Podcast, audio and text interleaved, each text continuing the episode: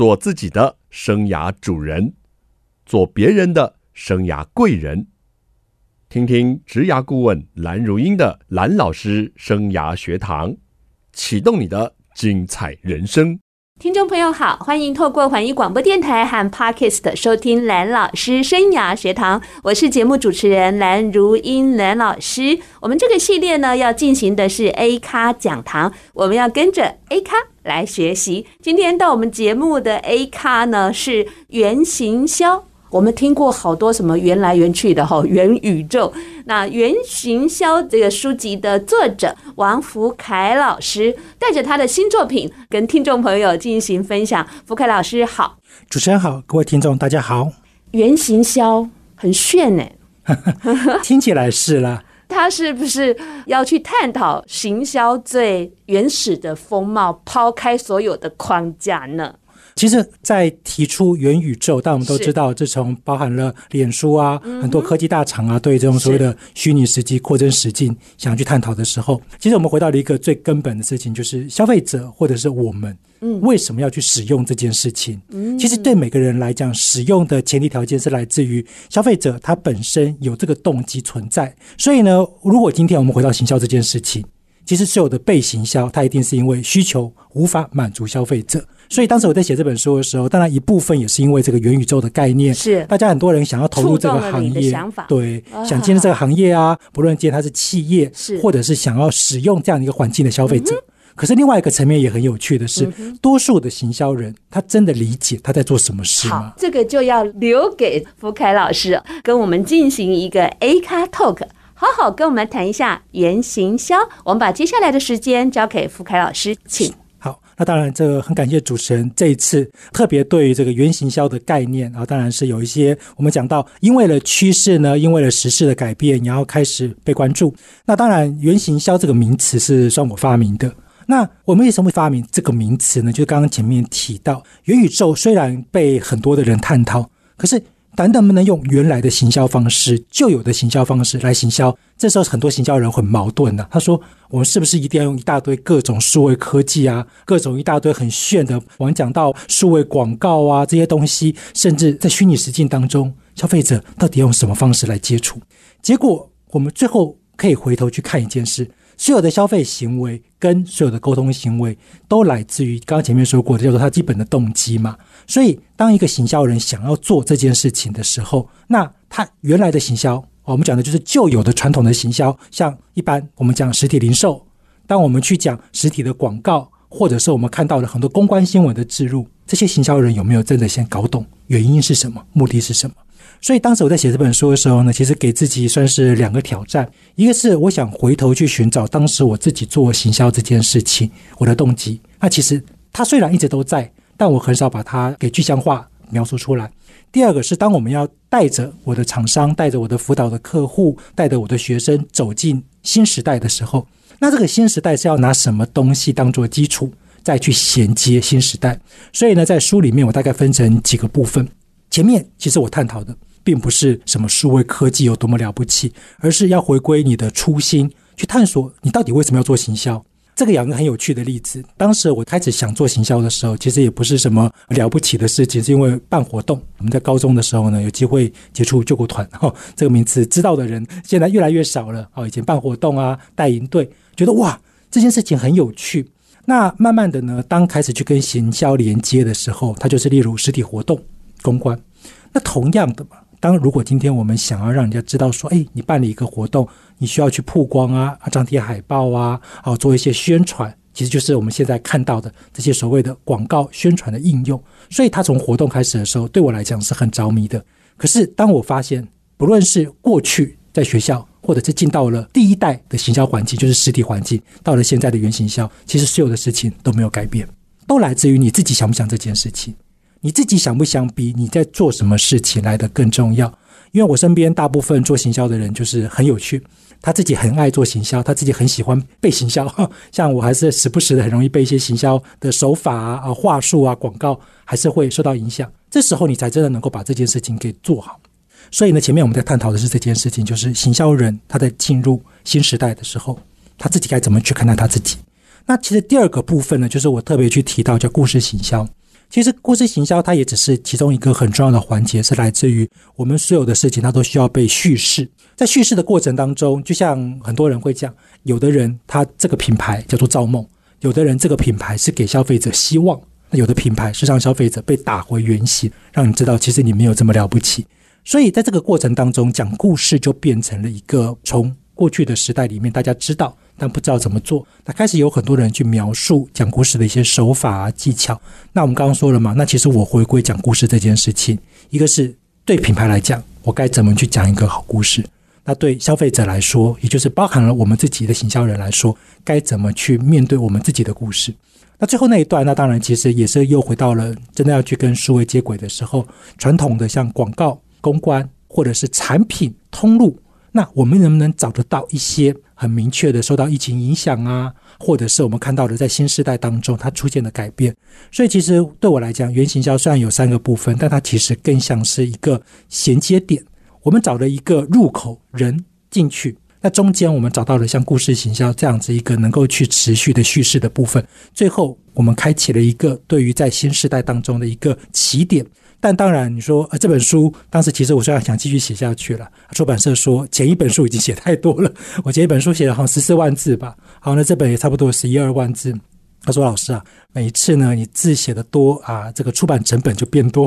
好，那我说好，那没关系。有机会呢，我们可以透过像今天来主持人的节目分享，或者是说我们在后面，像今年我要再推出新书了，对，那就是不断的去把一些我们觉得可以沟通的事情给说清楚。那但是云行销对我来讲是第五本，也就是我觉得回到初心这件事情是非常重要的一件事。”好，谢谢福凯老师哦。我觉得你很有包藏你的一些企图心，哎，你是不是在写回忆录的感觉呀？呃，这也倒没有。其实，在故事行销那个章节的前后呢，我提过一件事，是这也是我家长辈给我一个观念，他说，人没走之前都不要为自己做传记。嗯，当然啦，这个我相信很多人都会做这件事。那我们家长辈的逻辑很简单，他说：“你除非你走了，你看不到你自己 去面对的事情，在那之前，你所描述的都会有可能产生变化。”那这样就是一个工作记录了，对，比较像。那另外一个层面就是有点像是回头反思。好，我们讲反省。那我想问福闓老师啊，您一路行销做了多少年？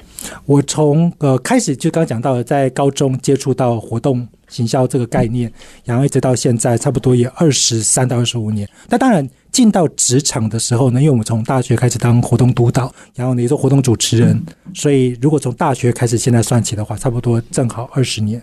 好，那我们休息一下，待会再来跟福开老师挖挖宝。欢迎听众朋友再回到蓝老师生涯学堂。这个商业平台很多，那商业的模式非常的竞争，行销成了。商品是不是能够胜出的关键啊？所以行销也变成了这一个时代很重要的显学啊！很多年轻人对行销都非常的有兴趣，所以我们今天节目呢，来聊这个主题呢，叫做原行销。那原行销这个概念的创始人、提出者就是王福开老师啊。福开老师刚为我们导读了《原行销》这一本书。那其中呢，讲到了整个出书的初衷哦，还有里头精彩的一些论述的篇章。那我现在要请老师啊，你给我们解释一下哦。你在书中有提到哦，原行销的创意思考法，来给我们上上课吧。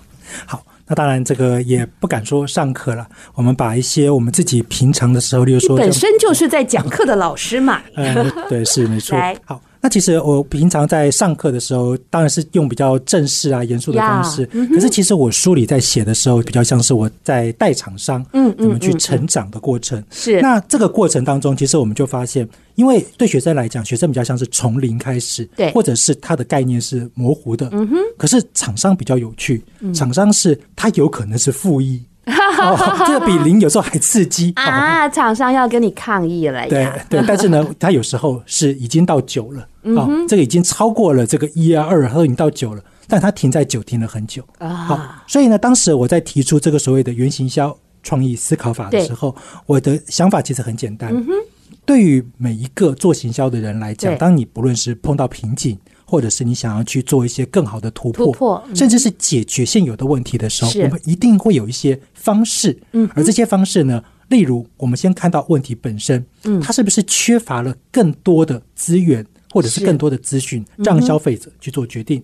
所以，例如说，像其中一个叫做增加，嗯，很多时候我们其实回头来问说，诶，到底现在消费者为什么不买我们的东西？一直迟迟不下手。对，嗯，那这时候有两种可能嘛，一种是你的东西真的很好，但消费者不够理解，呀，所以增加这件事情有可能就会回归到我用讯息沟通的增加，多增加讯息，对，但是同样的。有没有可能是你的东西真的不够好，我们必须要去修正、修改？是，所以呢，增加这件事情，在这个条件，当我们判断解决不了问题，哎，这时候呢，我们就可以到刚刚说过的，可能就需要做什么减少，把我现在给消费者那个不对的、不好的东西呢，去减少，然后重新的。再去调整它。OK，那当然，像这就是怎么运用这件事情来做。是。那我其实最喜欢讲的例子，因为我个人是比较喜欢喝咖啡。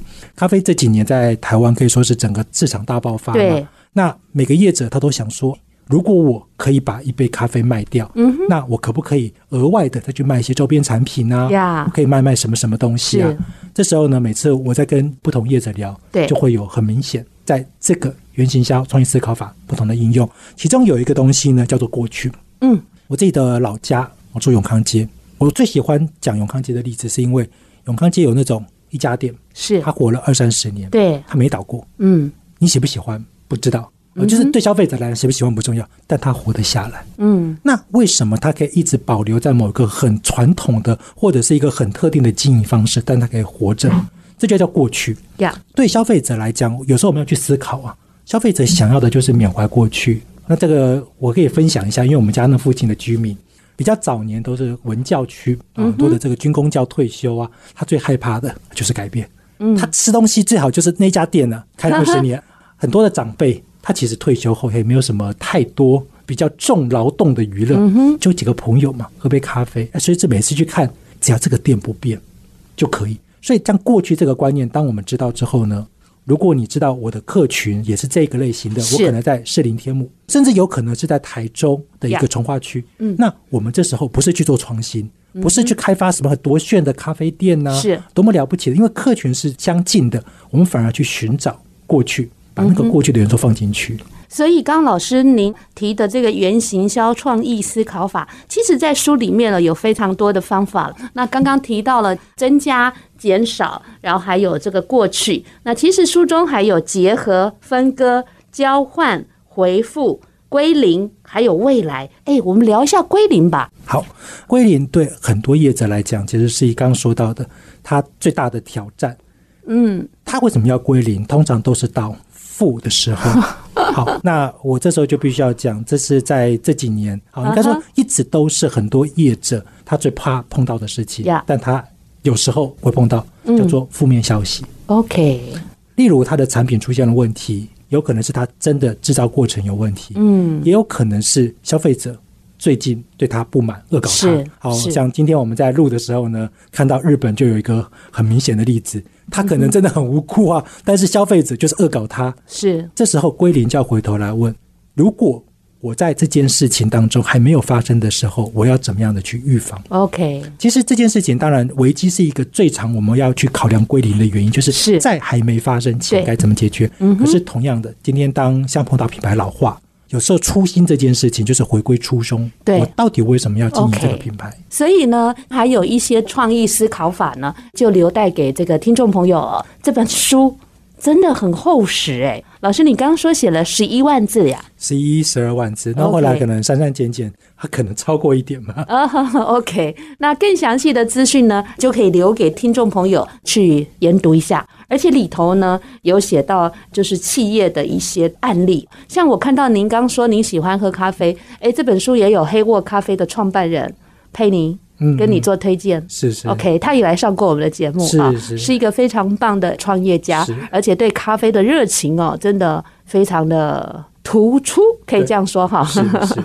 那永康街呢，真的有很多怀旧的元素啊，我第一份工作也是在永康街，我在那边混了好久。商业周刊，哦，是是，一早期也在永康街哈租了一个小公寓哈，从那边发达起来的哈，也是非常特殊的一个商圈了。好，那我们休息一下，待会再来跟福开老师挖挖宝。蓝老师生涯学堂呢，是每个礼拜二晚上七点，在环宇广播电台 FM 九六点七，跟听众朋友空中相见。在隔个礼拜二的早上七点，您上班的时候也会听到节目的重播。还有在各大 Podcast 的平台都有蓝老师生涯学堂节目的播出，听众朋友可以锁定哦，您喜欢收听的方式，跟着蓝老师一起来学习。我们这个月的系列呢，进行的是 A 咖讲堂，我们就。就是要找出 A 咖哦，我们好好来跟他们学习一下。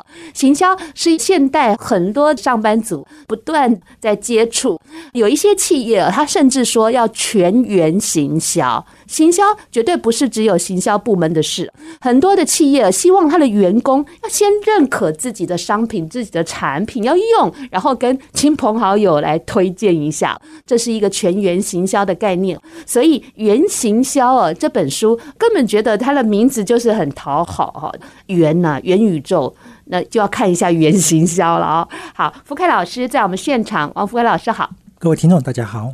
刚刚我们聊到这些行销人呢，他们在进行行销创意思考，有几个角度，不要都只是用加法或减法，还有其他的方法，你也可以去踹踹看。那现在我就要请福凯老师跟我们谈谈哦，到底要怎么样培养行销动力？你在书中有提出行销动力球的概念，然后有六种关键能力，是不是跟我们聊一聊？好其实，当我们要去做行销的时候呢，很像是一个船长。嗯哼。当然，这个小船开船其实相对容易，但如果你要去操作的这个大品牌，要去开一艘大的船，哇，这个船上有这么多的人呐、啊，这个公司的资源呐、啊、等等。像过去因为我在零售业待过嘛，我们总公司其实人不多，但是呢，下面可能随便就是一百家店。那当今天一个做行销的人，他要具备的能力跟他会做的事情，其实两件不太一样。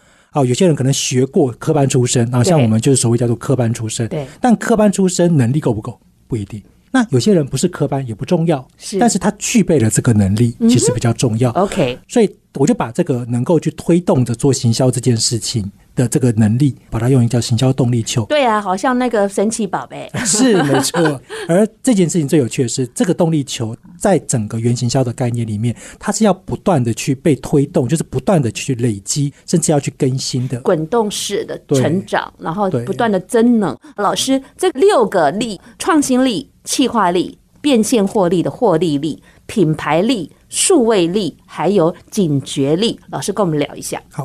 很多人看到这个书，或者是听到分享的时候，第一个都想说：“哎，他最有兴趣的应该是我放在最上面的，叫做创新力。”对。但其实我每一次要谈这件事情，要谈的第一个其实是警觉力。好酷哦！其实就像我们看到，在两三年前，有谁真的会想到疫情会突然来？还来这么久？是。那其实，在警觉力当中，其实对于做行销的人来讲，警觉力是最不容易去培养，但它也最重要的。因为今天有时候刚刚提到的嘛，创新这件事情，刚好如果你的产业里面你的竞争者真的太弱，我能够有小进步，我还是能赢。是。那如果你的产业里面突然出现一个流氓，非常的凶狠，那这个其实有时候看到有些产业，它确实会突然发现这种天降神兵啊。是。好，那这时候呢，其实相对来讲，那当然这个创新也解决不了问题了。是。所以知不知道这件事情可能会发生，它就是警觉力。是。环境的剧烈变化，消费者的心态。甚至趋势的改变，以及对于很多品牌自己本身所具备的条件，所以其实做行销的人有时候常常开玩笑讲，他可以说是最标准的这个所谓的啊高阶主管的预备军。嗯哼，有很多行销主管他其实能够看得到更多的未来，但是在我书里面其实也提了这件事情。呃，一个好的行销人成为一个好的高阶主管，并不见得不好。但是多数行销人他更想去创业，是，所以这时候呢，他如果从一个很庞大的资源要去跳去创业，是，那他的警觉力就要更强。OK，对，那当然除了警觉力之外，那我另外一个要谈的，其实相对来讲，其实就是品牌力。OK，好，那这个相信主持人也知道，就是我在这些年里面有另外一本书叫做《品牌再造》。是，好，那其实对于品牌再造来讲，创立一个新品牌，当然有点像从零开始，可是我们也刚刚前面提到了。以前我们看品牌这个产品好不好，再加上了品牌的加成，是，这是过去的沟通。对，在新时代里面，其实有一点刚好相反，消费者对于你的产品好不好，越来越多的人是搞不清楚。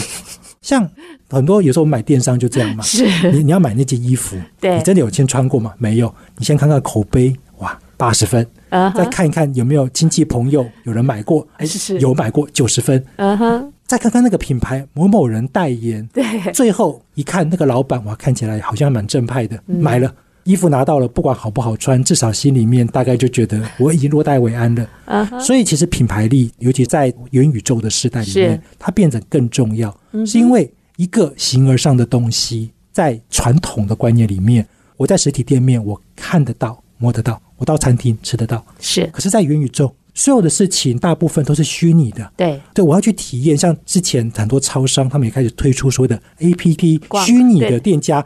你到那个店里面去，你什么都看不到，你就等着下单。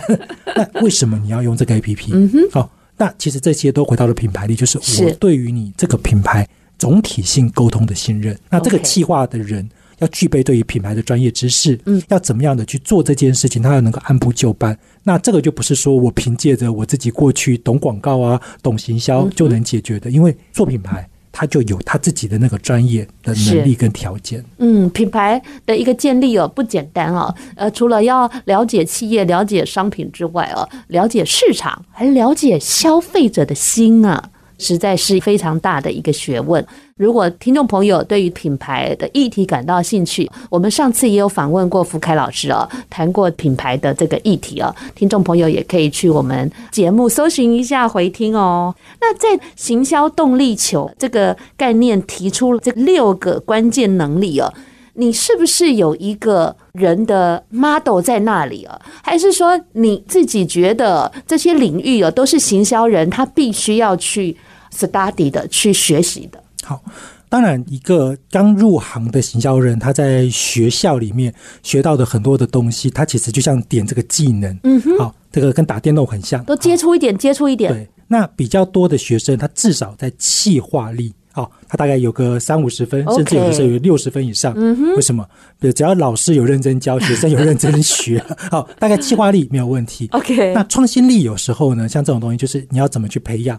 他在学校可能会有一些想法，但是毕竟他不像职场，他不像这个环境的变化，是是他的创新的条件可能更多。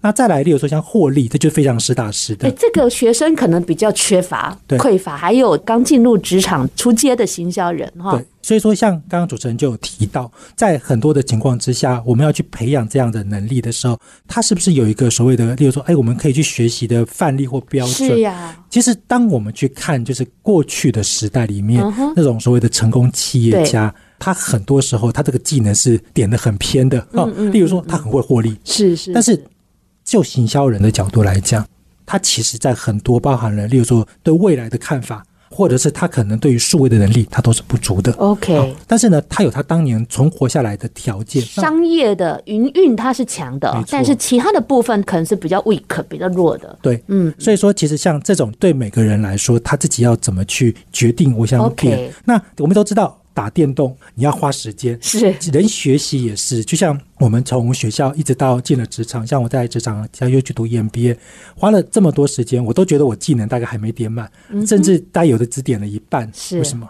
因为毕竟每一个人的时间跟能力有限。那我们最后可能就要去判断一件事，嗯因为刚刚说过，其实回归初心。对，有的行销人他这个大概每项都六十分，他在他的公司其实就很不错了。就很好发挥了。对，那他也可能不贪心。嗯那有的人他说没有，我就是有很棒的一个想法，我想出来创业。因为多数创业者他也必须具备行销的能力。是那他的这个技能可能刚刚讲这个获利能力要点满啊，是警觉力点满。OK 那他点不满了怎么办？要懂得用人。哎，老师，我觉得这个很有意思，甚至你可以发一个量表来评测一下。大家这个球是长歪了，不对，是长 哪一部分比较圆，是是哎，哪一部分比较瘦不足？哎，这是很有趣的，可以成为一个行销人的评估表哦。老师，您再努力一下了。这有机会要跟主持人请教一下。好的，好的，我们一起合作一下。啊，聊得真是开心啊！各位行销人，这个六力啊，你真的要把它印出来哦，放在你的桌前哦，成为你啊一路上精进的一个标准。好，那我们休息一下，待会再来跟福凯老师挖挖宝。在行销的世界里头，很多的能力哦是必须要具备的。那也希望这些准行销人或是在线上的行销人，可以朝这些能力哦努力再努力。当然，我们福凯老师哦是行销领域的学者，也是顾问，所以兼具了理论跟实务的经验。相信他的大著作们 应该是大家很好的菜啦，大家可以好好来看一下这些书。那刚刚我们聊到。故事行销是这本书很重要的核心，那我就要请福凯老师跟我们说说，我们不要讲企业好了，我们讲个人如何讲一个动听的个人的品牌故事。像我从上次啊您的那一本书认识您之后，我就发现你个人很有型，留着这样的。发型留着这样的胡子，然后每次拍照都给几口冰，就是 非常的严肃的脸。从照片中就很容易看到，哎，这位是你。所以您来跟我们谈谈，怎么样可以有一个动人的个人故事行销呢？其实故事行销在整个我书里面当中，这个也是在跟其他有一些同样是谈故事行销有一个比较区别的地方。因为我自己很喜欢看故事这件事情，可是我不喜欢。去看太多消费者的故事，我更喜欢看的是，不要说这个伟人传记啦，这些比较成功或失败的故事。可是呢，诶，当你发现说这些故事明明可以讲得很好，但有的人第一个把它讲的就像是编年历，这个人呢从他出生做了什么事情，就是过度美化哦，这是一个比较常发生的。第二种呢，就是他过度的去陈述于他的成功或失败的案例。但其实对品牌来讲，消费者他对一个故事会产生兴趣。真正的关键是和他的关联性是，但是这件事情在很多的书里面，或者是很多的一些过去的分享当中，他其实就很容易去跟消费者故事搞混。像主持人刚刚提到的例子当中，如果今天像我自己有公司，我当初为什么会去成立我的公司？当初其实这个公司的名字，好，这边稍微也分享一下，它叫做凯翼。嗯，好，那凯呢，其实我那个凯的简化版。就是大家常见的凯，对。那这个名字是因为对于我家长辈来讲，他就有一个建议，他说：“你那个凯太难写了，哦，对，凯旋嘛啊。但是呢，这个太难写了，但是我又舍不得。他说：那你就用这个比较简化的凯。那翼呢？哦，是我老婆的名字，但他的其实是一个仁义仪。嗯。但是如果今天那个凯搭配了一个仪，很奇怪嘛，对。所以呢，就用翼。那它背后的故事是因为，其实这些年我在辅导场上的时候，我过去商业案比较多。可是我后来开始接了一些像非营利组织、好庇护工厂这些，甚至有那种所谓的微型企业、农企业。因为我觉得今天我跟你建立了这样的关系，我跟你好，我愿意帮你，要一起，并不是你赚不赚钱。但反过来，如果今天你要让我觉得你有未来发展的价值，对社会或对消费者或对我，那我愿意去帮你。所以呢，义气这件事情就是变得很重要。所以第一个嘛，我们要一起打胜仗嘛。第二是能够有义气的往下走，但是当然，如果只要有一方背叛了，义气就结束了。好，那其实这个就跟我刚刚前面有提到的一些自己个人的故事有关。是，那我们把这件事情再回头来讲，有没有发现，其实很多的品牌故事，创办人在哪？创办人在这个故事当中，其实，在早期是不太容易被看到，除了那个最有名的，像王永庆啊、郭台铭。但是其实很多的企业创办人或者是创办团队的故事，其实是非常重要。嗯，他其实是消费者的一个学习的对象，或者是理解的对象。那其实很多品牌，它为什么不做，或为什么不讲？有的是真的不能讲。这个是我在上课的时候碰到的一个非常特殊的例子，就刚刚前面提到的叫警觉力。是有些品牌故事，它始终呢就是在讲他当年的丰功伟业。结果有一次我上课的时候，我就举了某一个台湾知名企业。我就打开那个网站，那学生看了大概不到三十秒，就说：“老师，这个企业不值得，他不想去。”我就问他为什么，他说：“那个老板娶了好几个。”啊哈哈，我知道你在讲什么。哦，对对对，那当然，这个我们在这边就点到嘛。但是现在环境改变了，是很多的学生对这事情，或者是年轻人对这事情，他不是这么不是那么在意。这很有趣啊！说：“哎，社会不是更开放吗？”没有，他反而觉得这事情没有什么值得他去学习的。所以这时候品牌故事可能就要去调整。那所以我刚刚说的，其实，在品牌故事里面当中，它有很重要的一件事情是，它也必须要与时俱进。呀，它不能够说我今天讲了一个故事，永远就长那个样子。再来呢，另外一个就是，多数品牌他觉得我自己没有什么好说的嘛，是那没关系，我们就用一些消费者的故事来去支撑。所以在我书里面就用了一个概念，叫做前中后。嗯哼，其实品牌故事也可以用这个概念。那我就把它先套在消费者身上。是，当如果今天我希望消费者看了我的故事感动的时候，第一个问题，消费者出生的时候叫做钱嘛，他可能不能选择他的家庭生活环境，可能不是很好啊，或者是他也碰到了一些问题啊，所以他透过了品牌改变了他的生活。像例如啊，我这边举个例子，如果真的在大学之前，那个学生他的家庭环境，他还必须要付助学贷款呐、啊，嗯、啊，有很多的一些生活经济上的压力，他有机会透过某个品牌找到好工作。是，这时候呢，这个品牌可能是一个人力银行，对，可能是一个我们讲人才中介的单位。嗯哼，那这时候呢，消费者的人生可能开始产生转机。是啊，那也有可能是一个很好的公司，它都让这些人进来之后呢，让这些人有好的收入，所以。对品牌来讲，品牌故事是只有卖东西吗？不是，它作为品牌的招募，它作为品牌的形象，它作为跟消费者沟通，他卖东西，他其实都可以。可是关键就在第一个要先厘清消费者什么时间点需要这个品牌.是前、中还是后？嗯、那第二个品牌作为基转，好，这个我们讲叫基转。那这个基转到底能够达到什么样的效果？好，所以呢，这个品牌故事呢，说一个好故事呢，呃，除了要去思考这个故事它所带来的意义啊，跟消费者的关联，还必须要做一个与时俱进的调整哦。那最后，我想请福凯老师啊，提供一个 A 咖观点。那当然，其实从这个疫情后。很多的人又开始发现说，哇，数位时代啊，又有很多新的机会跟挑战。那对行销人来说，那我们特别，尤其是我自己看到的是，对于行销人要不要进到元宇宙啊，要不要去理解元行销？我认为这是不可逆的一个结果。不论当我们看到新闻说啊，什么有些公司啊花好多钱呐，但好像得不到成效。但是，当我们最后回归到人与人之间，不再会像过去，只是单纯的靠着产品、靠着实体的店面，而是他越来越重视他自己心灵层面的时候，虚拟只是一个媒体媒介。我用的是哪一种设备？我用哪一个方式？可是人会越来越回归到第一个是自己，一个是透过了虚拟空间认识品牌、选择产品跟服务，以及信任其他的人所提供的资讯。所以一定会投入，只是我们要先考量能力嘛。我们真的是科技人，或许投入技术设备；我们是心灵层面很理解消费者的，我们透过消费者分析去跟消费者沟通。我们是很有勇气的人，创业者说不定找到了一个新的机会，甚至你是一个绿色的创业者，那我们最后回归到消费者对于这件事情他的一个新的未来的创造沟通。谢谢老师的一个注脚。那新的一年呢，当然希望呢。